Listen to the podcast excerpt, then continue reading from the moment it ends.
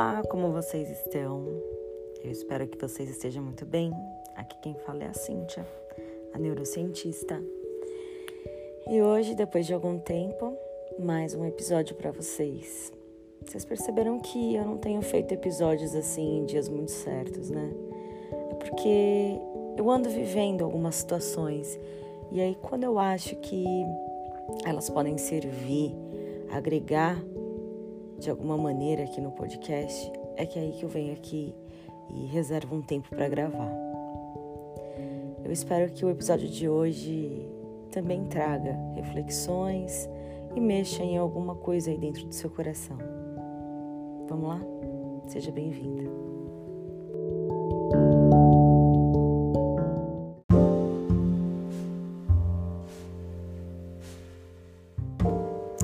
Eu ouvi uma frase do Cortella que diz o seguinte: só há uma maneira de permanecer vivo depois de morrer. É deixar suas marcas no coração das pessoas. Fiquei pensando muito em relação a isso e eu cheguei à conclusão de que é verdade. Desde fevereiro desse ano, eu não sou mais professora. Eu não estou vinculada a nenhuma escola. Claro, eu não parei de ensinar, eu não parei de prestar auxílio aí por debaixo dos panos aos meus alunos que me procuram. Eu não deixei de estudar e nem de aplicar as coisas que eu estudo, mas não estou vinculada a nenhuma escola. E aí, depois de tantos meses, eu ainda recebo algumas mensagens que falam o seguinte: professora, Obrigada por não sei o que, obrigada por não sei o que lá, professora, me ajuda em tal coisa, professora, professora. E aí que ontem eu recebi uma dessas mensagens e caiu a minha ficha de que eu jamais vou deixar de ser professora. Estando ou não vinculada a alguma escola, eu jamais vou deixar de ser professora. E aí isso me remeteu também à frase do Cortella, que é a única maneira de você não deixar de ser alguma coisa é você sendo e sendo no coração de alguém. Eu sempre procurei ser uma professora que, além de ensinar alguma coisa de útil aos alunos, também estava aberta a conversas, a me aproximar deles, usando a linguagem deles, né?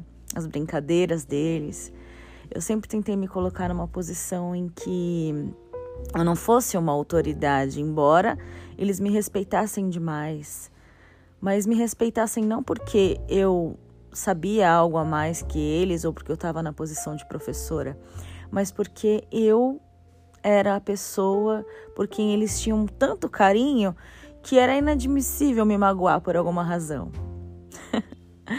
Eu vivi muito isso com os meus alunos. Foram nove anos, quase dez anos, nove anos e onze meses de sala de aula.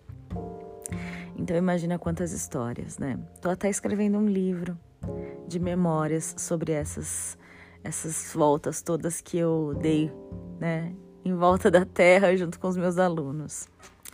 Bom, então a mensagem que eu queria trazer para esse episódio aqui é justamente essa. A única maneira de você permanecer vivo, embora muitas vezes você já não esteja presente em algum lugar, ou você tenha partido, ou alguém tenha partido, a única maneira é trazer algumas memórias dessas pessoas à tona.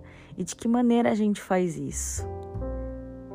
Às vezes é pelo cheiro de um perfume, ou pelo jeito que a pessoa dava risada, ou pela comida que a pessoa gostava, aí você vai lá e sente o cheiro daquela comida, se lembra na hora da pessoa, ou usando as frases que essa pessoa usava, né, as brincadeiras que ela fazia. Então, essa é a maneira de permanecer vivo, ainda que você já não esteja mais presente.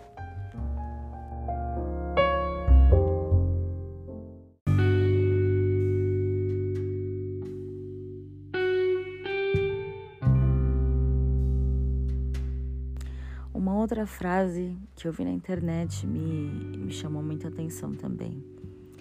é que um dia a única coisa que os seus filhos vão ter sobre você são as fotos. Então, esteja nessas fotos. As fotos vão ser o recurso que eles vão se utilizar para lembrar de alguns momentos com você, porque a memória é traiçoeira e conforme o tempo vai passando, algumas coisas vão ficando aí, né? Soltas pelo ar. Mas com a foto a gente consegue relembrar alguns momentos específicos, então esteja nas fotos. Se for um aniversário, tire fotos. Se for um passeio, tire fotos.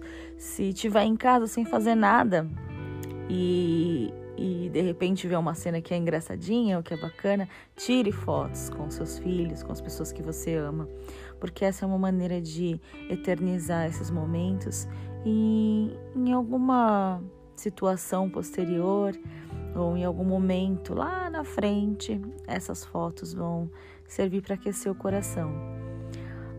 A maneira mais eficaz de permanecer na vida das pessoas é de fato estando na vida das pessoas em algum momento, marcando a sua presença na vida dessas pessoas.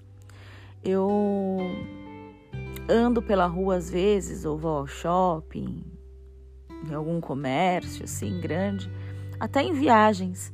E às vezes eu escuto, professora, e eu até assusto. Dias desses até postei que eu já encontrei alunos até no Ushuaia. Pensa, o Ushuaia é famoso por ser conhecido como o ponto mais longe da Terra, né? O, o fim do mundo mesmo. E eu já fui até lá numa viagem e eu encontrei aluno lá. então, essa é a prova e até me emociona muito falar sobre isso. Essa é a prova de que. Talvez vocês percebam agora que minha voz está trêmula, com vontade de chorar. Mas essa é a prova de que eu marquei a vida de algumas pessoas e de forma positiva. Porque se eu fosse uma pessoa ruim, se eu fosse uma pessoa que tivesse causado alguma coisa ruim dentro das pessoas, provavelmente elas passariam reto por mim. Ou virariam a cara, se esconderiam, mas como eu fui de certo alguém que marcou positivamente. Elas gritam o meu nome onde quer que elas estejam. E infelizmente eu não lembro de todos, porque são tantos anos, né? Mas eles vêm falar: ah, professora, fui tua aluna em tal ano. Você lembra de quem? Não sei o que, não sei o que. Eles contam alguns fatos. E aí a minha memória é ativada e eu trago eles na lembrança. Então, gente, a mensagem emotiva de hoje. é essa, marque a vida das pessoas, mas marque a vida das pessoas de forma positiva, de maneira que elas vão lembrar de você com coisas boas e talvez você nem exista, né? Em determinado momento, talvez você já esteja morto, mas elas ainda assim continuarão lembrando de você pelas coisas boas que você fazia ou pela marca bacana que você deixou na vida delas a gente tem uma responsabilidade muito grande com as coisas que a gente fala, com as coisas que a gente faz, porque a gente marca a vida das pessoas para sempre com coisas tão pequenas que a gente faz. Um dia é, eu tinha um aluno que era muito rude, muito rude. Ele era grosseiro e ele sempre me respondia mal, sabe? E aí teve um dia que eu não aguentei, porque eu sou de carne e osso e eu também sou esquentada, viu? Eu não sou um alecrim dourado, não. e aí, um dia eu falei assim: olha, ele tinha, gente, quase dois metros de altura, altão, assim, forte. E eu, é, baixinha, 1,60, né? Mas eu falei: ah, quer saber? Eu vou peitar assim. Cheguei e falei assim: olha, essa aqui é a minha sala de aula. E aqui quem manda sou eu. Você é obrigado a me respeitar. E se você não me respeitar, você por favor se retire. Olha que brava, né? Falei bem assim com ele. E aí ele decidiu ficar. Chutou as carteiras ali e tal, mas resolveu ficar. E aí os semestres foram se passando, né? Um ano, dois. E ele nunca mais me dirigiu a palavra. Ele sempre ficou arredio e tal, né? Assim comigo, não, não, não trocava a palavra comigo, não. Era muito difícil para responder até a chamada. Mas aí chegou a formatura. A formatura dele. E aí eu tô lá de costas, abraçando os alunos, brincando com os alunos e tal, conversando. E aí senti alguém cutucar minhas costas. Era ele. E aí ele falou assim para mim, professora, posso falar com você? Até tomei um susto. Eu falei, meu Deus do céu, o que será? Né? Será que eu vou tomar uma muqueta agora? Bem na saída? aí ele pegou, cutucou minhas costas e falou assim, professora, eu gostaria de te pedir perdão por, por aquela vez lá que eu fui tão arredio com você, tão grosseiro com você. Mas eu gostaria também de te agradecer, porque naquele dia você se impôs e você colocou regras. E regras é o tipo de coisa que nunca ninguém colocou na minha vida. Então eu vivi a minha vida inteira sem regras e fazendo um monte de bobagens, um monte de coisas erradas. E aí quando você foi lá e se impôs e colocou as regras da sua sala de aula, eu entendi que a vida não era da forma como eu pensava. E aí eu comecei a seguir regras na minha vida também. Regras pessoais, regras da minha cabeça, regras da sociedade, regras, regras em si. E aí a minha vida começou a andar para frente. Tanto é verdade que hoje eu tô aqui me formando professora.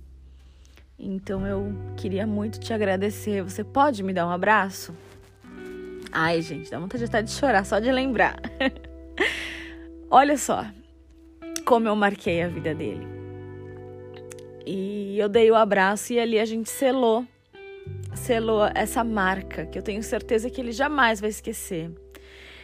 Eu confesso que eu não lembro o nome dele. E vagamente lembro a feição do rosto. Mas ele também me marcou. Ele me marcou muito. Nós deixamos marcas um na vida do outro.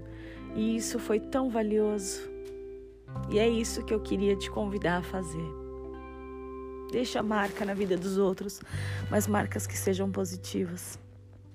Tá bom?